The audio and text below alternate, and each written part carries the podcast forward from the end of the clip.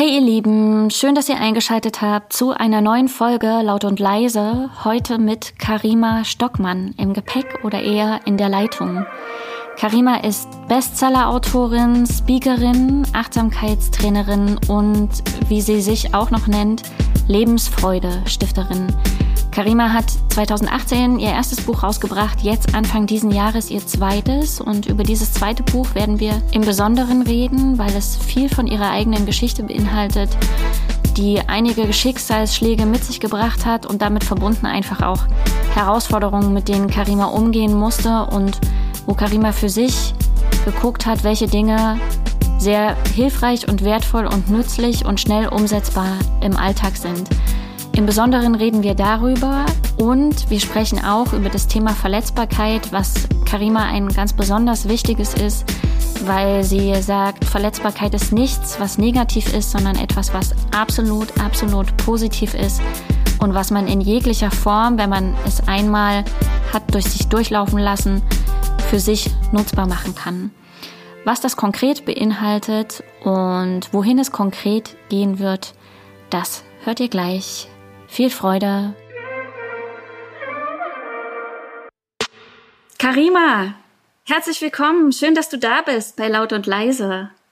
Danke für deine Einladung. Ich freue mich schon.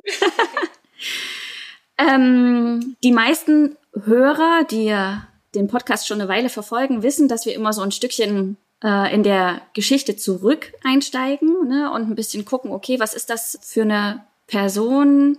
was beschreibt die so? Und ich würde jetzt einfach gleich einsteigen und dich gern fragen, was sind so zwei, drei Dinge, von denen du sagst, die sollten wir unbedingt wissen, die sollten die Hörer unbedingt wissen, damit sie eine Idee von dir haben? Ich bin ja 37 Jahre alt, ich bin Mama einer vierjährigen Tochter. Äh, mein Vater ist Ägypter, meine Mama kommt aus Franken, also ist Deutsche. Und ähm, ich bin demnach so ein bisschen äh, zwischen zwei Kulturen aufgewachsen, aber fühle mich sehr deutsch, trotz alledem. Und ähm, bin halt ähm, zu meiner Berufung als Lebensfreude-Stifterin gekommen aufgrund meiner Herausforderungen im Leben, zu denen wir wahrscheinlich später noch ein bisschen genauer ja, sagen. Ja. Aber grundsätzlich bin ich ursprünglich mal den Weg der Diätassistentin gegangen. Also nach meinem Abitur habe ich eine Ausbildung zum zur Diätassistentin gemacht, weil ich eben aufgrund meiner eigenen chronischen Erkrankung Menschen helfen wollte, auch mit Erkrankungen besser umzugehen durch eben Ernährung, durch ähm, Gesundheit, Lebensstil und so weiter. Mhm. Und habe dann da auch in der Apotheke gearbeitet, dann in einem Krankenhaus, habe Patienten beim Abnehmen geholfen, ähm, über ein wirklich ganz, ganz intensives Jahresprogramm und bin aber dann irgendwann mal immer mehr so dazu gekommen, dass ich gemerkt habe, boah, es ist einfach nur der Lebensstil so an sich, so diese Äußerlichkeiten, das ist einfach nicht äh, genug, um Menschen wirklich so in der Tiefe helfen zu können. Mm. Und deswegen bin ich dann eben immer mehr umgesattelt in Richtung Stressmanagement, Achtsamkeit, habe dann auch eine Ausbildung zur zertifizierten Stressmanagement-Trainerin gemacht, zur Meditationslehrerin und bin seit äh, wirklich, ja, seit 2011 würde ich sagen, vor allem eigentlich auf diesem Dampfer eher unterwegs, weil ich dann auch einen Lebensfreude-Blog gegründet habe. Mhm. Lebensfreude-heute.de Blog, wo ich einfach positive Nachrichten in, der, in die Welt äh, senden wollte und die Menschen so ein bisschen dazu motivieren wollte, endlich mit dem Leben anzufangen und nicht immer so zu warten, dass irgendwas besser wird, mhm. sondern lieber eben jetzt schon anzufangen. Genau, deswegen ist jetzt einfach so die Achtsamkeit und die Lebensfreude ist wirklich so meine, meine Lebensaufgabe, dass ich die erstens in mir selber nähere, also selber auf mich gut acht gebe und dann damit auch Menschen eben anstiften kann, anstecken kann im positiven Sinne mit der Lebensfreude, damit die eben auch mehr Freude in ihrem Leben wieder haben. Schön, das ist ja ein dickes Paket. Wenn du so an deine Schulzeit denkst oder an deine, an deine Geschichte, ne? du hast ja jetzt ein Stückchen von, ähm, von den groben Fakten, sage ich mal, erzählt, aber wenn du so zurückgehst in deine Schulzeit, was sind da so die Dinge, von denen du sagst, die sind dir in besonderer Erinnerung, auch auf dein Heute bezogen? Ne? Also was ist zum Beispiel fr von früher geblieben und was hat sich verändert? Was hast du wahrgemacht und was vielleicht auch nicht? Ich habe ziemlich viel verändert, würde ich sagen. Also ich bin ähm, echt ein komplett anderer Mensch im Vergleich zu früher. Was mir aber geblieben ist, sind meine besten Freunde. Also ich habe wirklich meine äh, beste Freundin seit der dritten Klasse. Die ist jetzt meine Nachbarin sogar.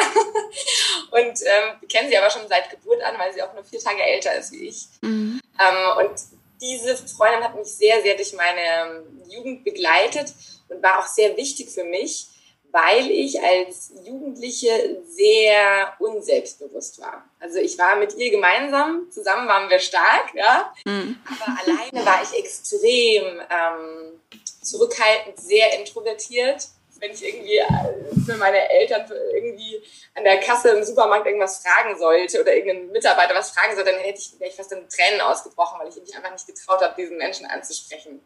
Also ich war wirklich ganz, ganz schüchtern und ähm, hatte auch, ich war wirklich auch ein bisschen, also auch komplex behaftet, muss ich sagen. Ich war immer sehr dünn, so, so Storchenbeinchen für mich quasi, ja. Mhm. Ähm, hatte immer so Angst, dass das irgendwie äh, zu dünn ist halt dann äh, war ich nicht sehr weiblich so äh, in, der, in der Pubertät. Die anderen waren alle schon immer so ein bisschen frühreifer, so was Rundungen angeht und alles. Und dann ähm, war ich natürlich auch noch brauner von der Haut her. Also das heißt, da bin ich auch irgendwo aufgefallen, habe hier und da auch mal irgendwie einen Spruch bekommen, ja, bezüglich meiner Hautfarbe im, im, im Feriencamp oder so. Also deswegen, es war jetzt nicht so einfach am Anfang. Aber ich habe dann so im Laufe der Zeit, zum Beispiel dadurch, dass ich, mir, dass ich gerne Instrumente gespielt habe, bin ich dann auch in der Big Band in der Schule und dann habe ich so ein Stück für Stück mehr Selbstbewusstsein bekommen, weil ich halt gemerkt habe, dass ich auch alleine Sachen gut meistern kann, also nicht nur mit meiner Freundin, ja. Und äh, diese Big Band Zeit war total spannend, da sind wir auf Reisen gefahren und so weiter und dann ist aber eigentlich so ein, ich würde wirklich sagen, so eine Kehrtwende hat es ja eigentlich gemacht, als ich dann auch so nebenjobmäßig Promotion angeboten habe, also äh, Promotion-Jobs okay. gemacht habe. Ja. Und da musste ich dann so aus dieser Komfortzone raus und immer wieder fremde Menschen ansprechen und so. Und da habe ich dann gemerkt, hey, das klappt ja eigentlich ganz gut und das ist ja eigentlich ganz witzig, so mit Menschen in Austausch zu gehen und denen irgendwie ein Lächeln ins Gesicht zu zaubern. Und da habe ich auch irgendwie gemerkt, dass es eigentlich total mein Talent ist, Menschen irgendwie so mit meiner eigenen Stimmung anzustecken. Und wenn ich dann halt gut drauf war, dann habe ich da total gute Laune verbreitet. Und deswegen, das ist äh, so Stück für Stück dann gewachsen, so dieses Selbstbewusstsein. Eigentlich, indem ich halt immer aus der Komfortzone rausgegangen bin. Und natürlich auch, weil ich einen, einen wundervollen Mann kennengelernt habe mit 18 Jahren. Der hat mir natürlich auch Selbstbewusstsein gegeben dann. Ja, schön. Wenn du, ähm, also du hast gesagt, du warst eher nicht so, nicht so selbstbewusst. Ne? Wenn du an die Schulzeit denkst und ähm, beispielsweise auch darauf bezogen ein Fach erfinden könntest, was es noch nicht gibt, was dir damals vielleicht geholfen hätte, nochmal ein Stückchen in einen, ich sag mal, in einen anderen Flow zu kommen. Welches hätte das sein können? Von dem du auch sagst, das ist so wichtig, dass das die Kinder heutzutage lernen. Ja, jetzt nicht unbedingt in Bezug auf mein Selbstbewusstsein direkt, sondern in Bezug auch auf den Umgang mit Herausforderungen, weil ich ja mit 17 diese, äh, diese Diagnose dann bekommen hatte, ähm, die mich dann zwar auch hinten raus selbstbewusst gemacht hat, aber ich hätte mir gewünscht, damit ich für diese Diagnose vorbereitet gewesen wäre, ein Fach, was emotionale Intelligenz heißt. Mhm. Also das, ich bin da auch, muss ich sagen, das ist für mich auch immer noch so total im Hinterkopf, dass ich das sehr gerne selber mal auch anregen möchte und eine, eine digitale Form der emotionalen Intelligenz äh, in die Schule bringen würde gerne, weil ich das wirklich so wichtig finde, dass man lernt, mit dem umzugehen, was da in einem stattfindet. Damit auch eine Empathiefähigkeit für das Gegenüber entwickeln kann.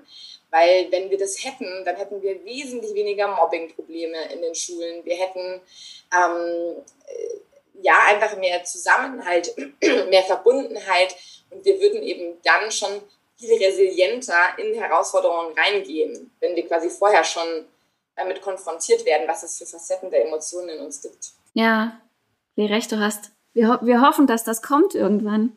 Du hast jetzt gerade schon so eine kleine ähm, Überleitung gebracht zu deinem, zu deiner Geschichte beziehungsweise zu dem Punkt, von dem ich weiß nicht, ob das, ob es das jetzt trifft, ne, der schon ein ziemlicher Wendepunkt in deinem Leben war. Du hast eine Diagnose bekommen, die für dich sehr niederschmetternd erstmal war. Was ist da passiert? Was, äh, welche Auswirkungen hatte das? Also es war so, dass ich eben mit 17 Jahren eine, äh, einfach eine Erkältung hatte und da nicht so richtig fit geworden bin wieder und dachte eigentlich, naja, was habe ich denn da? Jetzt gehe ich mal zum Arzt, weil ich einfach immer noch so müde war. Ich hab, bin in der Schule fast eingeschlafen, konnte mich nicht konzentrieren und äh, war einfach total platt. Und dann hat mir der Arzt halt statt irgendwie so, na, nehmen Sie mal ein paar Vitaminchen oder so, gesagt, ich habe Typ 1 Diabetes. Also mm. Diabetes Typ 1 war meine Diagnose damals. Heutzutage ist der, diese Erkrankung Diabetes ja relativ äh, häufig, also man hört oft davon. Man muss aber sagen, es gibt zwei verschiedene Formen von Diabetes und das, wovon man meistens hört, wenn vielleicht irgendwie die Oma das hat oder irgendwie der ältere Nachbar oder so, dann ist es in der Regel auch der Typ 2 Diabetes. Also der Typ 1 Diabetes ist auf jeden Fall eine Krankheit, der, die man auch Autoimmunerkrankung nennt, weil eben das Immunsystem aus welchen Gründen auch immer, das weiß man tatsächlich nicht hundertprozentig, plötzlich gegen die eigenen Körperzellen sich richtet und damit dann eben nicht nur den ein Virus zum Beispiel bekämpft, den, durch das es vielleicht angetriggert wurde, mm. sondern eben die eigene Bauchspeicheldrüse kaputt macht. Und dadurch, dass das auch so eine Krankheit ist, die man eigentlich gar nicht so kennt, weil wir eben den Typ 2 oft kennen und der Typ 1 eben nicht so im Visier ist, war das für mich erstmal sehr äh, schockierend, weil du mit dieser Diagnose natürlich auch aufgeklärt wirst, dass es jetzt für dein Leben bedeutet. Und für mich hat es damals bedeutet, zum damaligen Stand der Medizin, dass ich jetzt eine 20 Jahre verkürzte Lebenserwartung habe, dass ich ähm, im Laufe der Zeit ein sehr, sehr hohes Risiko habe er zu erblinden, dass irgendwann mal die Zehen vielleicht abgeschnitten werden oder der ganze Fuß, dass ich irgendwann an die Dialyse muss, dass mein Herz, mein Hirn, alle kleinsten Gefäße quasi wahnsinnig beansprucht werden durch diese erhöhten Blutzuckerwerte, mhm. weil ich die eben jetzt schon ab der Jugend bis ins Alter mitnehme, diese Schwankungen und eben das nicht erst im Alter bekomme. Und das war natürlich wahnsinnig angsteinflößend, weil ich im Endeffekt dann im Kopf hatte, okay, jeder hohe Blutzuckerwert, den ich ab heute habe, erhöht mein Risiko, blind zu werden oder an die Dialyse zu müssen, also an die Nierenwäsche oder einen Herzinfarkt oder einen Schlaganfall zu bekommen. Und das hat natürlich auch zur Folge gehabt, dass ich mir dachte, boah, wenn ich jetzt so chronisch krank bin, wer will mich denn dann weder als Arbeitnehmerin noch als äh, Partnerin? Ähm, ich mache jetzt meinen Eltern große Sorgen, äh, meinen Freunden. Also ich habe quasi mich so gefühlt, wie wenn ich halt irgendwie jetzt so ein Problemkind quasi bin mhm. ähm, und den eigentlich keiner haben will. Also so ein bisschen minderwertig in Anführungsstrichen war mhm. das Gefühl. Also so eine Form von Scham eigentlich. Mhm. Und es war mir damals aber gar nicht so bewusst, dass das eben diese Emotionen sind, weil wir eben damit oft gar nicht so vorher konfrontiert werden. Und ich habe dann eigentlich versucht, das zu verstecken. Ich war dann nach außen hin eigentlich ziemlich schnell wieder normal. Also man hat mir das eigentlich gar nicht angemerkt. Das ist auch bis heute so, dass die meisten sagen, boah, ich man vergisst es immer total, dass du eine chronische Erkrankung hast. Heute gehe ich aber eben offener damit um, wenn ich auch mal ein Loch habe oder so. Und das habe ich damals halt nicht gemacht. Da habe ich das aber versucht, mit mir so selber auszumachen.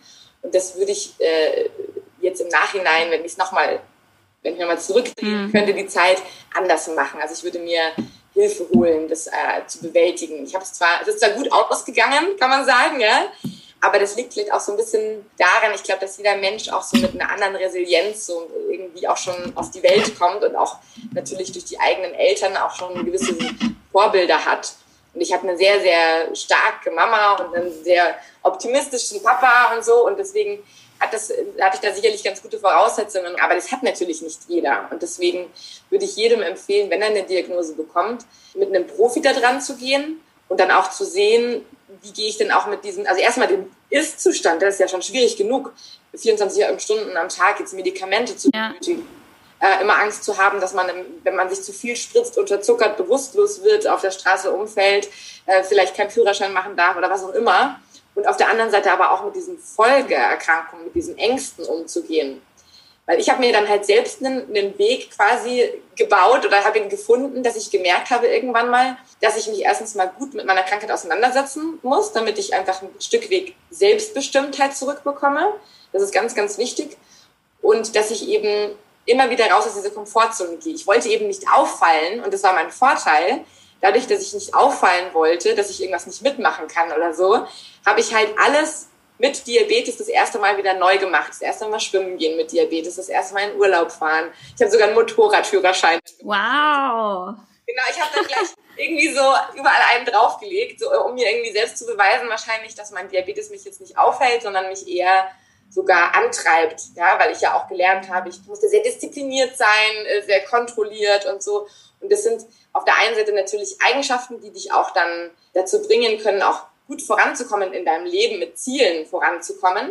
Man muss aber eben aufpassen, dass man dann nicht zu kontrolliert wird und mm. zu sehr das Gefühl hat, man muss immer alles im Griff haben. Mm. Das habe ich nämlich dann durch einen zweiten Schicksalsschlag nochmal anders erfahren, dass, dass es eben einfach äh, so viele Dinge gibt, die du eben nicht unter Kontrolle hast Und zum Glück hat mich der Diabetes das auch gelehrt. Er hat mir gezeigt, wenn du dich dem Hier und Jetzt widmest, also das Hier und Jetzt, so wie wir zum Beispiel gerade miteinander sprechen oder wer uns gerade zuhört, dann können wir in dem Moment, wenn wir uns wirklich auf das Hier und Jetzt konzentrieren, all unsere Sorgen wie so leiser drehen, wie bei einem ja. Radio eigentlich austreten. Ja. Die sind zwar noch da vielleicht, ja. aber wenn wir unsere Aufmerksamkeit eben nicht auf diese Zukunftsszenarien, auf diese Horrorvorstellung geben, sondern wirklich mal sagen, hey, wer uns gerade zuhört, wo sitze ich denn gerade? Kann ich gerade die, Sitz die Sitzfläche spüren? Kann ich meinen Atem spüren? Kann ich irgendwie vielleicht mein Handy in der Hand spüren oder wo auch immer wir gerade derjenige den Podcast gerade anhört? Wenn man sich quasi so auf das Hier und Jetzt konzentriert, dann verlieren diese Ängste ihre Bedrohung. Die sind dann mhm. zwar noch da, aber die werden schwächer. Und das habe ich halt wirklich gemerkt, dass ich mich eben, wenn ich mich dem Hier und Jetzt widme,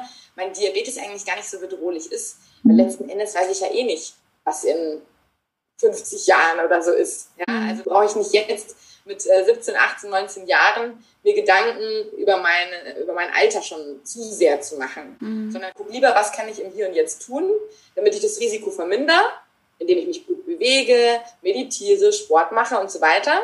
Und dann ist aber auch gut, wenn mhm. ich alles gebe, was ich tun kann.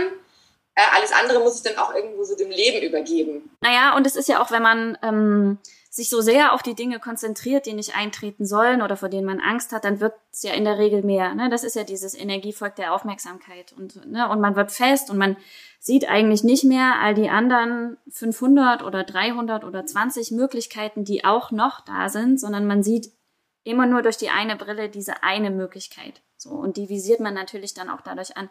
Deswegen finde ich das sehr mutig und Chapeau, Chapeau, Chapeau, dass du in diesem Alter, also du bist da ja auch sehr jung gewesen, ne, diese Entscheidung getroffen hast, zu sagen, so, ich gucke jetzt einfach, wie ich daraus eine Chance mache für mich. Das Interessante ist natürlich, ich habe es damals nicht so bewusst gemacht, ich habe es mm. eher unbewusst gemacht. Also, mm. Es war für mich meine Überlebensstrategie quasi. Es war für mich wirklich eigentlich eine Urstrategie, um zu sagen, du, ja, willst jetzt dein Leben lang irgendwie im tiefen Loch stecken bleiben, also dafür ist das Leben ja irgendwie nicht gemacht, mhm. sondern du willst ja irgendwie noch leben. Und das war dann für mich so meine Überlebensstrategie, um zu sagen, wie kann ich jetzt trotzdem irgendwo das Leben, was ich dann habe, wenigstens nutzen. Selbst wenn es kürzer ist, dann muss ich es ja erst recht jetzt intensiv nutzen. Also das war, glaube ich, auch ein Grund, warum ich immer ähm, Dinge, die ich so wollte, auch einfach eben umgesetzt habe, wie den Motorradführerschein und dann einen Surfkurs und Interrail-Tour und so. Also ich habe immer wirklich, ich bin auch so ein Hobby-Nomade. Ich habe so viele ähm, Dinge schon ausprobiert und, und spiele ja äh, irgendwie vier, fünf Instrumente. Also jetzt nicht mehr alle aktiv, aber habe halt alles Mögliche gelernt. Äh, auch immer bis zu einem wirklich zu einem gewissen Grad. Also nicht so, dass ich sage, Gott, ich habe das angefangen und wieder aufgehört. Nee, nee, ich wollte schon noch immer gut sein da drin. Also ich habe schon immer äh, irgendwie so einen gewissen Ehrgeiz dann entwickelt, weil ich halt auch diesen Ehrgeiz, den ich halt, halt bekommen habe, meinen Blutzucker gut zu halten, den habe ich dann irgendwie so übertragen auf die anderen Lebensbereiche und weil ich das Leben einfach wirklich voll auskosten wollte, bevor es quasi vielleicht früher vorbei ist. Mhm. Und vor allem auch mal sich zu überlegen, was ist denn eigentlich wirklich das, was für mich das Leben ausmacht. Das habe ich halt dann im Laufe der Zeit jetzt immer mehr mehr gemerkt, dass ich mich auch befreit habe von Vorstellungen anderer. Also zum Beispiel mein Vater wollte unbedingt, dass ich studiere. Und ich habe halt angefangen, Bio zu studieren und dann habe ich einfach gemerkt, nee, verdammt nochmal, ich will lieber in die Beratung mit Menschen gehen. Ich will nicht im Labor irgendwie sitzen. Mhm. Also ich erst dachte, ich gehe in die Genforschung oder sowas. Mhm. habe ich halt gemerkt, nee, ich mag Patientennähe haben, ich mag mit Menschen sein und dann habe ich es halt einfach hingeschmissen, das Studium, und habe das gemacht, was mir dann wichtig war. Mhm. Das habe ich so im Laufe des Lebens immer mehr gelernt, aber ich habe dann wirklich bis heute noch wirklich so ein paar Angewohnheiten, wo ich merke, Wahnsinn, da lässt du dich schon wieder so von einer gesellschaftlichen äh, Meinung oder auch von mir das immer noch Elternhaus oder so, so stark beeinflussen. Und das ist, muss ich sagen, momentan eigentlich mit so meine eigene persönliche Challenge, wirklich so meinen persönlichen Wesenskern freizulegen und wirklich mich zu leben mhm. und damit auch anderen Leuten irgendwo so die Motivation zu geben und so eine Ermutigung, auch sich selbst zu leben. Also wirklich sich zu trauen, man selbst auch zu sein. Mhm.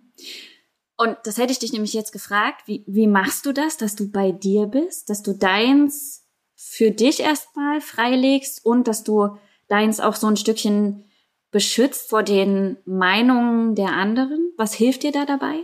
Also was mir hilft, ist, also erstens mal, wie ich da hingekommen bin, sind, ich habe wirklich verschiedenste Bücher gelesen zum Beispiel. Ich bin sehr, sehr in diese Selbstschule, ähm, ins Selbststudium gegangen sozusagen. Also ich habe einfach inspirierende Bücher gelesen, ähm, bin in Workshops gegangen, also so Bücher von Eckart Tolle oder von Paulo Coelho, der Alchemist oder was auch immer, also solche mhm. Sachen. Oder gerade von Eckart Tolle auch The Power of Now, also jetzt heißt ja. in Deutsch oder Eine neue Erde oder äh, von Sergio Bambaren, Der träumende Delfin. Das sind alles so, so teilweise ganz leichte Bücher, die aber irgendwie so viel Weisheit drinnen haben.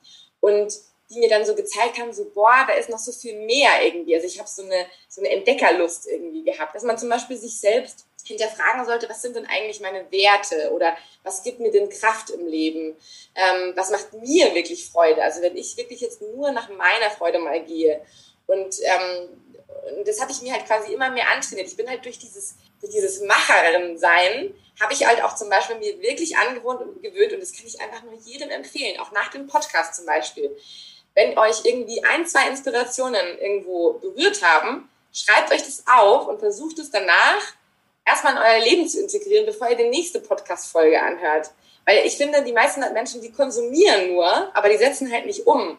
Und ich habe immer, wenn ich Bücher gelesen habe, hm, und da steht dann irgendwie so, ähm, schreib dir deine fünf Leitwerte auf, dann habe ich das halt gemacht und dann habe ich das nächste Kapitel gelesen. Also ich habe immer die Sachen direkt umgesetzt und auch jetzt hier, wenn ich, ich habe jeden Morgen hier meditiere ich hier in meinem äh, Fenster, äh, ich in diesem kleinen Erker. Und da hängen vor mir meine fünf Leitwerte zum Beispiel. Mhm. Die hole ich mir immer wieder in den, in den Sinn, weil ich die auch selbst jetzt noch nach Jahren dieser Praxis immer wieder mal vergesse und aus den ja. Augen verliere. Das, da muss man, glaube ich, auch einfach ehrlich mit sich selber sein. Das hört nie auf, dass man, das ist so wie Fahrradfahren. Ich glaube, auch der Einstein hat das mal mit Fahrradfahren verglichen. Das Leben ist wie Fahrradfahren sobald wir aufhören zu treten, werden, verlieren wir irgendwann die Balance und wir müssen weiter treten und es ist immer so ein kleines Justieren. Nach rechts, nach links. Also wir justieren ja die ganze Zeit mit unserem Lenkrad aus, damit wir im Gleichgewicht sind. Und manchmal wird es halt stürmisch draußen, ja, und manchmal ist es schwerer, da geht es bergauf und wir treten uns einen ab. Aber dafür genießen wir dann auch die Aussicht oben auf dem höchsten, höchsten Punkt, ja, wenn wir dann ganz oben angekommen sind. Also, ja, ja. Das finde ich voll wichtig, dass du das sagst oder dass du nochmal daran erinnerst, dass wir Erinnerungshilfen brauchen. Ne? Und dieses vor, weiß ich nicht, 30, 40 Jahren ist erzählt worden, irgendwann ist ein Mensch in seiner Entwicklung fertig. Mittlerweile ist das ja zigtausendmal widerlegt worden. Und wir brauchen Erinnerungshilfen, die uns dabei helfen, wirklich auf dem Weg zu bleiben. Das ist das eine. Und ich fand auch wichtig, danke an der Stelle nochmal, dass du sagst, dass es Sinn macht, dir beispielsweise eine Folge zu hören oder ein Kapitel zu lesen und das dann erstmal durchlaufen zu lassen, also überhaupt, also ihm die Möglichkeit zu geben, dass es ankommen darf, anstatt sich voll zu stopfen, voll zu stopfen, voll zu stopfen. Und eigentlich kommt das überhaupt nicht, also es kommt nicht in den Körper und nicht in die Seele irgendwie rein, um es mal so zu sagen. Ja, total.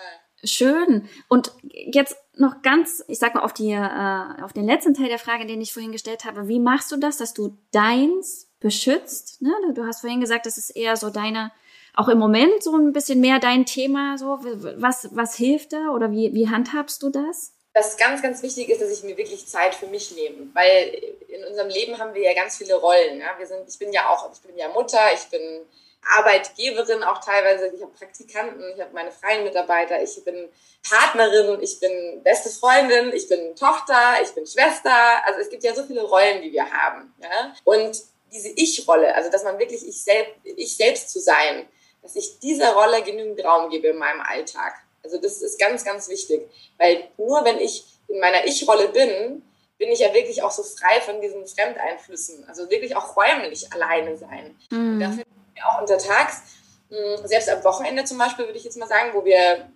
wirklich ja dann auch alle viel zusammenhängen, so mein Mann, meine Tochter und ich, dann nehme ich mir auch wirklich räumlich dann die Auszeit, in mein Büro zu gehen, in meine Meditationsecke und dann entweder ein bisschen was Schönes zu konsumieren, im Sinne von einen schönen Podcast anzuhören, was Schönes zu lesen oder so, aber vor allem auch eben Momente zu haben, wo ich eben nicht konsumiere, sondern wo ich eben wirklich nur von mir aus schöne Musik anmache. Das hilft bei mir immer sehr äh, so Herzensmusik, gucken wir, worauf, worauf habe ich jetzt gerade Lust.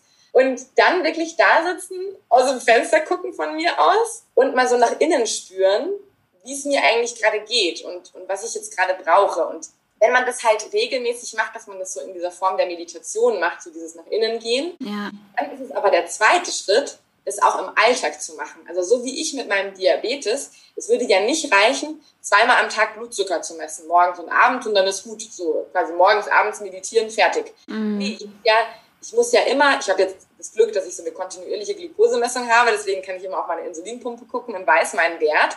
Aber das habe ich erst seit vier Jahren. Und vorher musste ich ja ständig immer wieder so in mich gehen, immer wieder so unbewusst. Also während ich getrunken oder gekocht oder irgendwas gemacht habe, habe ich trotzdem so einen Ticken, bin ich so einen Ticken immer zurück zu mir und habe geschaut, fühlt sich das gerade gut an oder werde ich gerade so hibbelig, dann ist der Zucker vielleicht niedrig oder werde ich gerade so schlapp und müde, ist er vielleicht ganz hoch. Also das heißt, ich habe immer gelernt durch den Diabetes eben, deswegen bin ich dadurch auch eigentlich recht dankbar mittlerweile. Durch den Diabetes habe ich gelernt, immer kurz so einzuchecken in mir, immer wieder einzuchecken.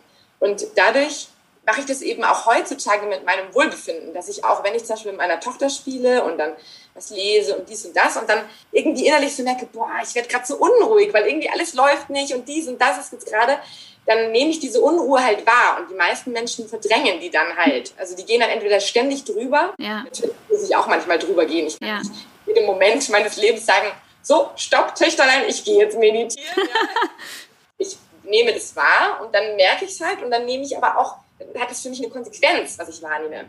Das heißt, ich nehme mir dann auch die Zeit, wenn ich zum Beispiel mir irgendwas Gedanken mache, dann nehme ich mir die Zeit und schreibe mal alle Gedanken raus, um das wirklich festzuhalten, um das mal auch irgendwie so dieses, dieses Chaos in meinem Kopf mal rauszuholen. Ich nenne das ja auch in meinem neuen Buch das Gedankenventil, dass man wirklich mal zehn Minuten lang alles rausschreibt ohne sich selbst zu verurteilen für das, was man da schreibt. Also ich muss dann, dann nicht in der Rolle der Lebensstifterin, die jetzt alles positiv sieht und resilient ist und was auch immer. Nein, ich bin, ich habe genauso die Facette, dass ich äh, total frustriert bin über was, dass ich wütend bin, dass es mich nervt, dass ich mich selbst bemitleide. Also das habe ich auch alles. Und diese Teile lasse ich dann mhm. einfach raus. Weil es ist gar nicht gesund, wenn man das immer zurückhält, so aus Angst. Also ich hatte das wirklich noch bis vor bis vor drei Jahren, würde ich sagen, war das noch so, dass ich teilweise, wenn ich hier zu Hause so einen kleinen Anfall bekommen habe, ja, weil es mich alles genervt hat, mir mich so von außen beobachtet habe und mir dachte, boah, wie peinlich, wenn meine Leser mich jetzt mitkriegen. ist ja voll unauthentisch, die tut hier Resilienz und so ähm, irgendwie predigen und dann flippt sie so aus, hä? Nee, und jetzt weiß ich genau, das ist ja das, was es eben glaubhaft macht, weil ich eben auch diese Facetten in mir habe. Und es geht nicht darum, diesen, es ist eben so, wie wenn wir, unser Leben ist ein Malkasten und die meisten Menschen sagen, ich will nur mit dem strahlenden Gelb und dem strahlenden Grün und dem leuchtenden Blau malen, ja? Nee, aber es mhm. gehört halt eben auch das dreckige Braun und das Schwarz und irgendwie so, es gehören halt auch die Farben dazu, die uns vielleicht, oder das Grau an einem Tag und irgendwie gar nicht so Freude macht. Das gibt's halt auch. Und das ist eben auch so, das, was ich vorhin gesagt habe, diese emotionale Intelligenz. Es gehören eben alle Emotionen dazu. Und nur wenn ich mir im Alltag eben für beide Facetten auch die Zeit nehme, dann kann ich auch der Freude dann wirklich wahrhaftig nachgehen und die dann auch wirklich strahlen lassen. Mhm. Weil die ist dann quasi wie so befreit. Das ist dann wie so ein Sonnenschein nach einem Gewitter, wenn dann so das, der Himmel wieder aufreißt und und alles irgendwie so in der Stadt zum Beispiel, ja, wo doch immer so, so ist immer so diesig vielleicht, ja. Mhm. nur wenn mal so richtiger Regenguss kommt, wenn mal so richtig alles ausgewaschen wird, dann strahlt die Sonne danach umso heller. Mhm. Deswegen, wir brauchen nicht ständig den Dunst irgendwie und dann so ein bisschen Sonnenschein dazwischen, um uns irgendwie wohlzufühlen, sondern es darf ruhig auch beide Extreme ja. mal geben, weil es auch wirklich in sich ähm, leben darf. Und ich, ja. ehrlich gesagt, es ist halt auch das Leben. Also genau. Das Leben gehört, genau. dass wir lebendig sind, dass wir Menschen sind. Ja unsere Emotionen sind einfach so das, was uns ja so menschlich ja. macht. Und das ist doch so ein Abenteuer. Also ich würde ja. gar nicht missen wollen irgendwie. Ja. Ja, das äh, absolut, also finde ich auch absolut richtig. Es ist, wenn man in die Natur guckt, es scheint auch nicht nur die Sonne. Wenn nur die Sonne scheint, verbrennen die Pflanzen. Die brauchen auch Wasser, sie brauchen auch ab und zu mal äh, Schatten etc. Ne? Und so ist es mit uns ja auch. Und weil du vorhin auch angesprochen hast, dass zweimal am Tag beispielsweise meditieren nicht reicht, ne, bin ich absolut bei dir. Also das ist natürlich wichtig und das macht auch absolut Sinn. Aber zum Meditieren gehört für mich auch dazu, dass man an der achtspurigen Hauptverkehrsstraße, weil man gerade tierisch im Stress ist, schafft, sich auf seinen Atem zu konzentrieren. Auch das ist Meditieren und nicht dieses herausgelöst aus den Dingen, in denen ich sonst unterwegs bin. Und es geht ja wirklich um das, was du sagst, dass man es transportiert und dass man es in den Momenten nutzt, wo man wo man es einfach auch gerade braucht. So. Genau, und ich, also ich, ich bin der Meinung, ähm, ein Mensch, der gar nicht sich hinsetzt zu meditieren, aber jeden Tag eben mehrmals so in sich eben eincheckt ja. und überprüft, ja. ist wesentlich mehr bei sich als ja. jemand, der einen, morgens eine Stunde meditiert und den Rest des Tages es komplett vergisst. Genau. Also für mich ist Meditation wirklich auch das eher im Leben. Also ähm, deswegen ist es auch so bei mir, ich bin ja Meditationslehrerin, aber ich gebe nie Meditationskurse, so im Sinne von jetzt eine Stunde meditieren und so. Nicht, weil ich das nicht gut finde, ich mache es ja auch selber, ich finde es total toll und, und oh, das ist mein Anker, ja. Aber wenn ich was lehre in meinen Workshops oder in den Büchern oder so, dann geht es immer darum, um die Achtsamkeitsmeditation eigentlich. Also im Sinne von, wie kann ich selbst beim äh, Abwaschen oder Spülmaschine ausräumen oder Essen genau. wirklich irgendwo bei mir sein und oder beim Duschen oder so. Das sind so die einfachsten Rituale. Da kann man eigentlich die Achtsamkeit und die meditative Handlung am besten trainieren. Und das ist eben auch das, wie du gesagt hast, wie schütze ich so mein, mein Selbstsein. Das ist eben auch, dass ich halt, wenn ich hinter die Dusche gehe, dann eben da als ich reingehe und nicht als Mama, die dann irgendwie äh, schon wieder überlegt, ah, was muss ich eigentlich noch machen für den Kindergeburtstag und dies und das. Mhm. Das ist dann Pause. Das ist jetzt meine Duschzeit. Ja. Also, das machen sich so viele Menschen kaputt. Ja. Dann haben sie am Ende des Abends das Gefühl, dass sie überhaupt nicht erfüllt sind und nicht gelebt haben. Und das ist ja klar, weil um ein Gefühl des Erfülltseins zu haben, muss ich ja auch quasi mein Schatzkistchen füllen des Tages. Also jedes Tages Schatzkistchen quasi. Jeden Tag machen wir eine leere, leere Schatzkiste auf und gucken, was wir da so reinlegen können. Wenn ich so besondere Momente erfahren will, dann muss ich meine Sinne einschalten und die auch wahrnehmen. Also wenn ich, wenn ich in den, Urlaub zum Beispiel verbringe und ständig eigentlich nur darüber nachgrübel, ähm, wie blöd meine berufliche Situation gerade ist und so, das ist natürlich auch wichtig, das braucht seinen Raum. Aber dann muss auch wieder gut sein und also anstatt zu sagen, ich muss jetzt aufhören zu denken, weil das funktioniert immer nicht, ja. mir eben helfen, indem ich sage, so, ich sitze jetzt hier an diesem See, also sitze ich jetzt auch wirklich an diesem See und hänge nicht gedanklich in meinem Job, weil da bin ich ja gar nicht am See. Das heißt, wie komme ich an den See? Indem ich mal gucke, zum Beispiel, da, da liebe ich das 3x3 der Sinne, ist auch eine Übung aus meinem neuesten Buch. Da macht man dann drei Wahrnehmungen für drei Sinne. Also zum Beispiel, dass du dann sagst, ich sitze jetzt hier, das können auch alle machen, gleich mitmachen, die zuhören ich sitze jetzt irgendwo oder stehe irgendwo, liege irgendwo, was kann ich jetzt sehen? Und dann drei Dinge, aber wirklich ganz detailliert betrachten. Also nicht nur so, ah ja, hier Handy, Fuß, Hand, ja, sondern die Hand zum Beispiel anschauen und wirklich weil die ganzen kleinen Fältchen, sind da Haare drauf, die Farben, die Adern der Haut, also so wie wenn ich die nachher nachzeichnen wollen würde. Und dann drei Dinge ganz genau wahrnehmen, dann drei Dinge zum Beispiel ähm, hören, das geht draußen vor allem gut, aber auch drinnen kann ich, ich höre gerade meinen Computer rauschen, ja. Das ist auch wichtig, zum Beispiel die Dinge nicht zu beurteilen. Weil sonst bin ich ja schon wieder im Kopf. Ja. Und dann sie einfach nur wertfrei wahrnehmen. Und wenn ich dann drei Dinge gehört habe, dann kann ich auch noch drei Dinge spüren. Zum Beispiel eben das Gewicht des Handys oder wenn ich am See sitze, eben vielleicht den Wind äh, in der, auf der Haut oder meine Füße auf dem Gras drauf oder vielleicht auch einfach, wenn ich noch einen schönen Schal habe, dann wie, oder die Decke, die so kuschelig ist. Also dreimal spüren. Und wenn ich dieses dreimal drei der Sinne mache, dann kann ich mich quasi gar nicht dagegen wehren, dass meine Gedanken leiser werden. Und das ist so kraftvoll, mhm. weil dann bin ich da und dann habe ich die Möglichkeit, durch dieses Anwesensein im Moment, habe ich das, die Möglichkeit, einen wertvollen Moment zu erleben, den ich dann in mein Schatzkistchen lege. Mhm. Genau, das ist quasi gelebte Aufmerksamkeitsfokussierung. Ja. Genau. Du hast es jetzt schon zweimal, zumindest sind es zweimal, an die ich mich gerade erinnern kann, zweimal gesagt, du hast ein Buch geschrieben. Ja, nicht nur eins.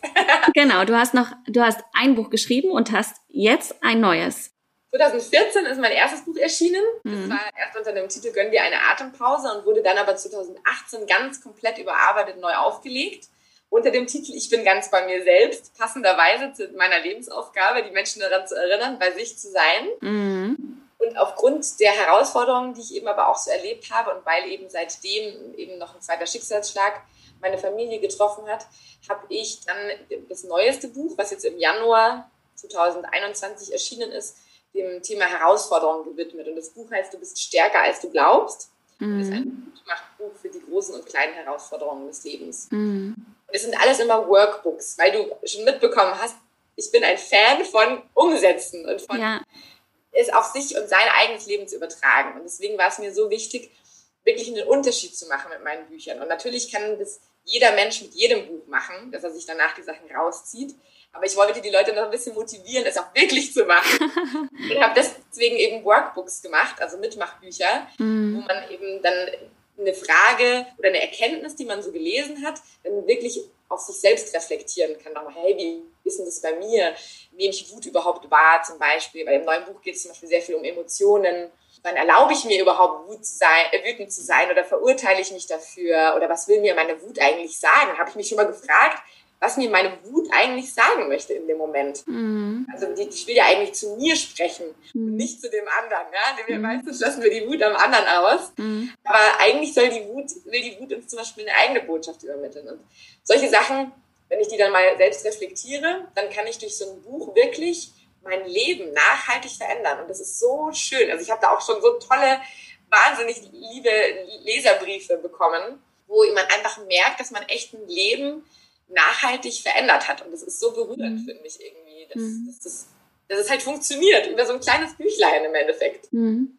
Na, und dass es etwas in den Menschen gibt, was genau nach dem fragt, was du auf, aussprichst oder aufgeschrieben hast. Ne? Also, dass das ja in jedem, in jedem von uns ist und der Zugang dahin ist aber oft, ich sag's mal, versperrt oder er ist irgendwie zugestellt oder verschüttet oder so. Ne? Diese, wenn du sagst, dass Wut beispielsweise oder Emotionen, die wir als negativ empfinden, ähm, dass wir die oft nicht leben, gerade weil wir sie als negativ empfinden, aber dass es eigentlich immer kompetente Feedbacks unseres Körpers, Schrägstrich, unserer Seele sind, die sagen, hallo hier, ich würde gern irgendwie mal was sagen und wir sind so weit weg von uns. Ne? Also wir sind eigentlich mit unserem Körper unterwegs, aber irgendwie auch nicht. Immer eigentlich so zwei, drei oder 23 Personen so. Also ich habe das in der Beratung auch ganz oft erlebt, dass ich, äh, wenn ich Menschen frage, wie, wie fühlt sich's denn an, dass die ganz große Schwierigkeiten haben. Die können sagen, wie sich, wie es nicht ist.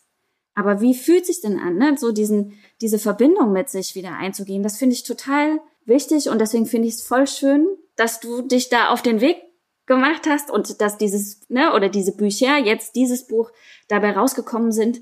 Und dass du auch für dich sagst, ein großes Thema ist Verletzbarkeit. Ne? Und die Verletzbarkeit, die ja oft so verpönt ist, oder wo man der eine oder andere vielleicht eher sagt, äh, das ist eine Schwäche, ne? dass du sagst, nee, das ist eigentlich, es ist eine Stärke, es ist eine Kompetenz. Da würde ich gerne mal von dir wissen wollen, was ist Verletzbarkeit für dich? Also ich habe bei mir noch nie so welche Definition dafür überlegt oder so, aber für mich ist halt Verletzbarkeit einfach so dieses diese Erkenntnis, dass unser Leben oder unsere zwischenmenschlichen Beziehungen, unsere Gesundheit, dass halt diese Unversehrtheit keine Garantie hat.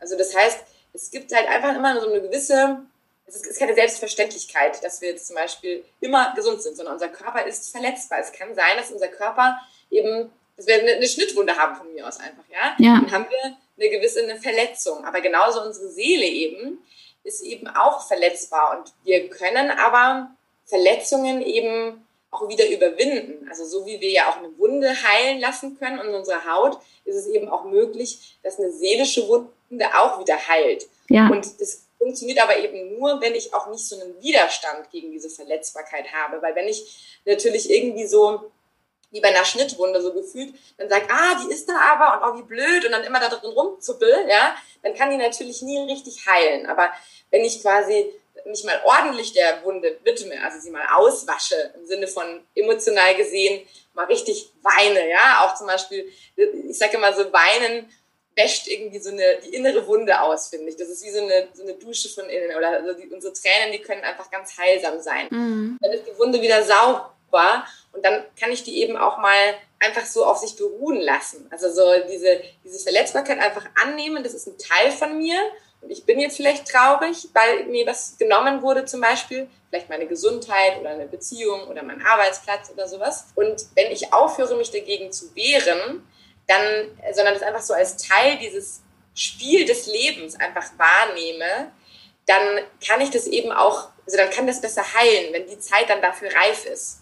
Und ich erkläre das auch immer so mit so einem Wasserball. Das habe ich selbst mal von einer, äh, von einer Psychologin erklärt bekommen. Auch so, das fand ich so ganz toll, dieses Beispiel.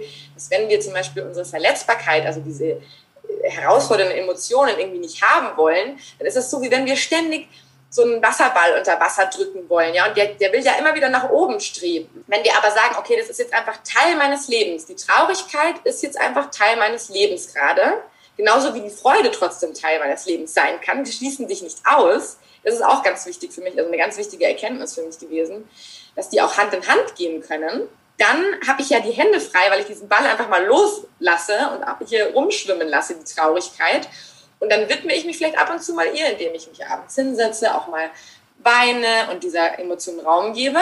Und dann habe ich aber trotzdem ja meine Hände frei, um dann eben auch in eine Richtung zu schwimmen, die mir besser, oder die mir, die auch angenehm ist für mich, die mir Kraft gibt, ja, wie zum Beispiel dann einen ganz äh, wundervollen Moment mit meiner Tochter zu erleben. Mhm. Ich habe eben die, dass das eben so Hand in Hand gehen kann, habe ich halt eben vor allem ähm, im Jahr 2017 gelebt, weil da bin ich ja Mama geworden im Januar.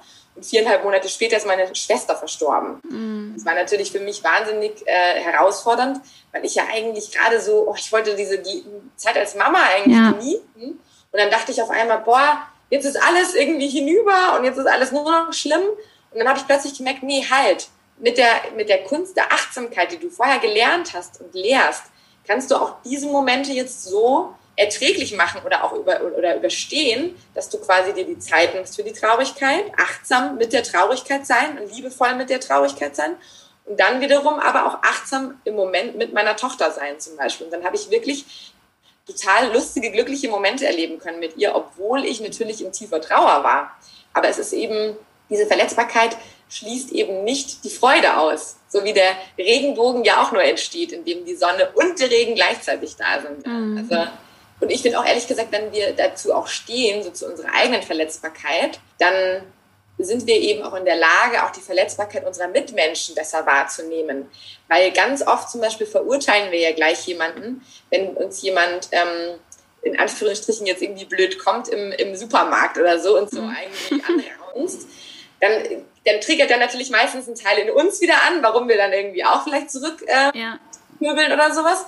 Aber wenn wir uns mal für eine Sekunde kurz einhalten können und einfach mal kurz überlegen können, welcher, welcher Teil in diesem Menschen, der da jetzt so rumpöbelt oder so rummeckert, eigentlich auch vielleicht gerade verletzt ist entwickeln wir so ein Mitgefühl für den und denken uns, hey, Mai, oh, eigentlich, also ich habe mittlerweile echt Mitgefühl, wenn mir solche Leute begegnen, weil ich mir denke, meine Güte, was für einen bescheidenen Alltag muss man haben, dass man das nötig hat, im, im Supermarkt wirklich nette Leute quasi einfach so ohne Grund anzuraunzen. Mhm. Da kann man doch davon ausgehen, dass dieser Mensch nicht glücklich ist. Und dann ist es, glaube ich, sinnvoller, wenn wir diesem Unglück, was da uns gegenübersteht, lieber mit Mitgefühl entgegentreten und dann irgendwie, also ich bin dann eher so, dass ich halt dann versuche irgendwie zu, zu lächeln und denke, oh sorry, das tut mir das total leid oder irgendwie so, ähm, dem gar nicht dann so eine Gegenanschuldigung zu machen oder so.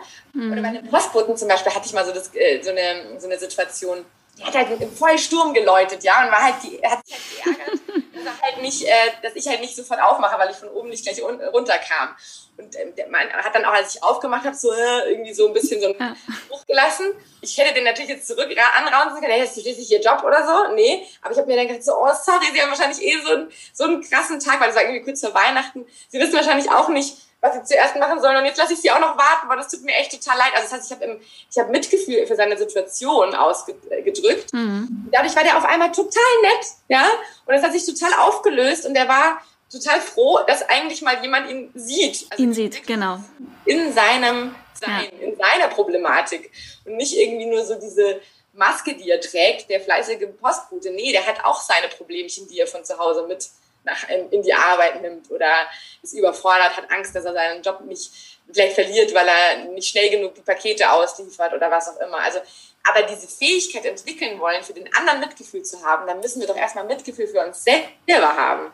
Richtig. Deswegen ist es so heilsam. Ja, voll schön. Was würdest du allen raten, die jetzt gerade zuhören oder jemanden kennen oder für einen Freund fragen würden, wie auch immer, die gerade in einer Situation sind, von der sie sagen, die ist total herausfordernd für sie, ähm, sie wissen nicht, wie sie damit umgehen sollen oder sie sind, sie, sie merken, dass sie oft so empfindsam sind, verletzt sind, durchlässig was rätst du denen oder was kannst du denen jetzt hier kurz, ich meine, es ist nur oben drauf gelegt, ne? Aber so als ein, zwei Dinge mit an die Hand geben, die ihnen helfen, den nächsten kleinen Schritt zu machen? Also ich glaube, der, der essentiellste Schritt ist erstmal wirklich eben die Angst abzulegen vor unangenehmen Emotionen. Also vor diesem, ich bin leicht genervt, ich bin leicht, ich, ich weine schnell oder so. Also dass man so diese Angst ablegt, schlecht drauf zu sein oder, oder traurig zu sein oder irgendwo sowas zu entdecken, woher vielleicht auch diese Traurigkeit kommt oder sowas, ja. Mhm. Dass man quasi anfängt, weniger sich abzulenken durch Social Media und, und so weiter. Die meisten Menschen legen immer, immer nur so schön Deckel drauf und denken dann, dann ist es weg, aber sie, weil sie es nicht mehr sehen, aber natürlich ist es immer noch unten drunter. Das heißt, stoppt die Ablenkung und setzt euch einfach mal hin und nimmt wahr, wie sich der Körper gerade anfühlt. Also man, es gibt da verschiedenste Herangehensweisen. Ich persönlich finde es immer ganz gut, erstmal über den Körper reinzugehen und nicht in, gleich in die Emotionen, weil das immer so ein bisschen weniger bedrohlich ist. Ja? ja. Also erstmal so in den Körper reinzugehen und zu spüren, erstmal meinen Atem wahrnehmen. Dann, wo ist denn eigentlich, wie fühlt sich mein Körper gerade an? Spüre ich irgendwo eine Verkrampftheit, also mal so den Körper so scannen irgendwie so, sind meine Schultern irgendwie verkrampft oder ist mein Herzbereich so eng oder mein mhm. Bauch so hart, also mal den Körper so scannen und dann mal dorthin atmen, erstmal so, so, so das erkennen und dem eigenen Körper erstmal Mitgefühl entgegenbringen mhm. und dann schauen, welche Emotionen herrschen da eigentlich gerade in mir vor, also wie fühle ich mich denn und dann auch immer nicht sagen, ich bin traurig zum Beispiel, finde ich immer ganz gut, sondern lieber zu sagen, ich fühle mich traurig. Also so ein mhm. bisschen die Identifikation davon zu lösen, weil nicht ich bin die Traurigkeit, sondern ich bin ich. Ein Teil in dir. Ich fühle mich gerade, genau, ein Teil von mir. Also in diesem Moment fühle ich mich traurig. Und dann mal zu gucken, okay, diese Traurigkeit, ah, okay, die ist gerade genau hier in der Enge, vielleicht zum Beispiel in meinem Herzen. Deswegen war die da so, war es da gerade so eng, ja. Also zu gucken, wo, wo spüre ich diese Traurigkeit dann in mir? Und dann einfach auch mal äh, gar nicht so viel erwarten. Also nicht so erwarten, okay, ich mache jetzt diese Übung und danach geht's mir gut. So. Juhu. Sondern einfach mal sagen, genau, einfach mal nur sagen, ich setze mich hin, ich nehme mal wahr, wie sich mein Körper anfühlt und ich nehme meine Emotionen wahr. Damit bin ich schon tausendfach weiter als ja. der Mensch, der sagt, ah, irgendwie merke ich da, da ist irgendwas Unangenehmes. Ha, gehe ich mal schnell in Social Media rein und mach weiter. Mhm. Das ist nie weggehen, ja. Das ist so, wie wenn du eine Wanderung machst und du spürst, ah, ähm, ich, irgendwas ist unangenehm und du merkst, eigentlich hast du was in deinem Schuh, einen Kieselstein drin, aber du bleibst nie stehen, um mal nachzuschauen, was da eigentlich drin ist. Und dann, wenn du nachschaust, kannst du ihn ja rausholen. Und dann ist es vielleicht ein Stück Gold. Genau, wer weiß. Wer genau. weiß. Und die meisten gehen dann halt weiter und sagen, na ja, egal, ich bin ja gleich oben, ich schaff's schon noch, ja. ich muss ja jetzt noch durchhalten und machen sich ihren Fuß total kaputt und so machen wir auch unsere Seele kaputt, wenn wir uns nie die Zeit nehmen, mal nachzuschauen, hinzuschauen und uns selbst zu sehen. Mhm. Dann brauchen wir wirklich diese Pausen für uns und dann geht's danach viel leichter. Also es ist auch echt eine gut investierte Zeit, weil mhm. wir danach einfach viel unbeschwerter sind wieder. Mhm. Und Sie könnten natürlich auch dein neues Buch kaufen. Natürlich. Natürlich, es wäre eine Variante, weil es ist ein Workbook. Es, da sind ganz viele Fall. praktische Anleitungen drin. Sag noch, also ich würde den Link dazu in die Show Notes auch legen, aber sag noch mal, wie es heißt, für alle, die jetzt zuhören und gleich synchron googeln. Genau, der Titel heißt Du bist stärker als du glaubst von Karima Stockmann. Genau.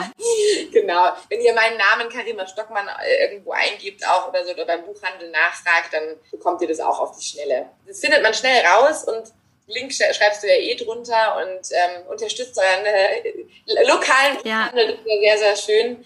Die machen ja mittlerweile auch äh, trotzdem auch Click and äh, Collect oder solche Sachen, selbst in ja. Zeiten, wo man nicht geht, äh, dass die Öffnungszeiten nicht da sind, so wie man sie gerne hätte. Ja. Aber das Buch ist wirklich ein sehr, sehr guter Einstieg, um sich einfach mal mit sich selbst auseinanderzusetzen und auch diese, diese Scheu eben abzulegen, sich mit sich auseinanderzusetzen, weil es ist wie so ein Türöffner hin zu sich selbst. Und ich sage das auch ganz, oder ich betone das auch im Buch, dass es mir wichtig ist, dann auch zu wissen, dass man diesen Weg nicht alleine weitergehen muss. Also ganz wichtig. Man kann sich einen Coach eben nehmen, ja, mit der mit eins zu eins mit einem macht. Ich persönlich mache das nicht, aber es gibt so viele tolle Coaches da draußen. Oder man kann sich Meditationen anhören. Da gibt es auch so viele tolle geführte Sachen, die auch zum Beispiel in Richtung inneres Kindheilung gehen und so ja. weiter. Also das heißt, ja. ein Buch ist wie so ein Buffet und gibt Kostproben auch für die verschiedensten Richtungen, mhm. Äh, in Richtung auch äh, eben Emotionen, Vergebung, wie kann ich mich wieder empfangsbereit für das Glück machen nach einer Herausforderung. Mhm.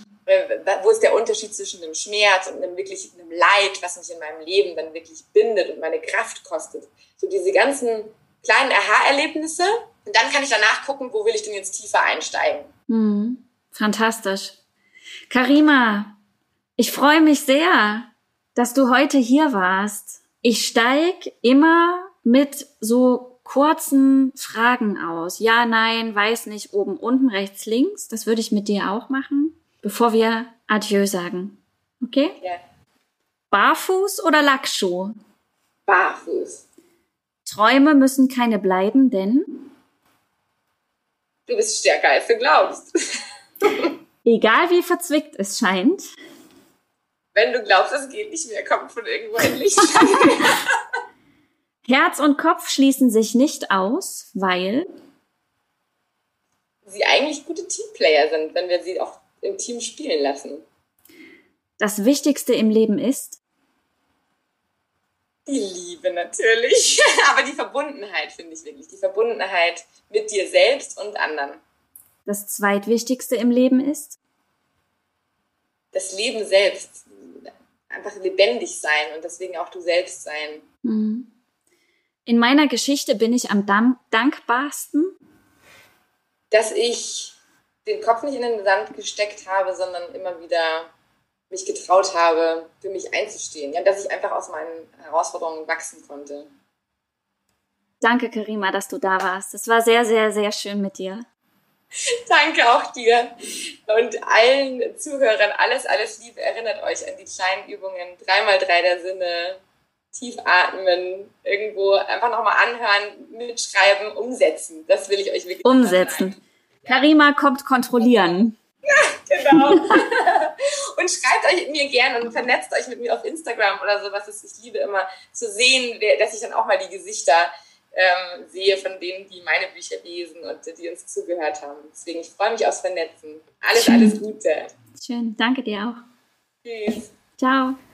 So, Wer so sagt, hat noch Reserven. Und wer jetzt von euch noch Reserven hat oder morgen vielleicht welche findet in der Mittagspause oder beim Spaziergang, der klickt sich in die Show Notes. Dort ist der Link zu Karimas Seite und das ist der direkte Weg zu ihrem Buch, wo ihr ein bisschen gucken könnt und auch zu der Arbeit, die Karima sonst macht, beziehungsweise wer Kontakt mit Karima aufnehmen möchte, kann das an dieser Stelle am schnellsten tun. Was in den Show Notes auch noch zu finden ist, ist der Link zu meiner Seite. Wer eine Beratung oder ein Coaching möchte, kann hier ein bisschen schnuppern gehen und sich mit mir in Verbindung setzen.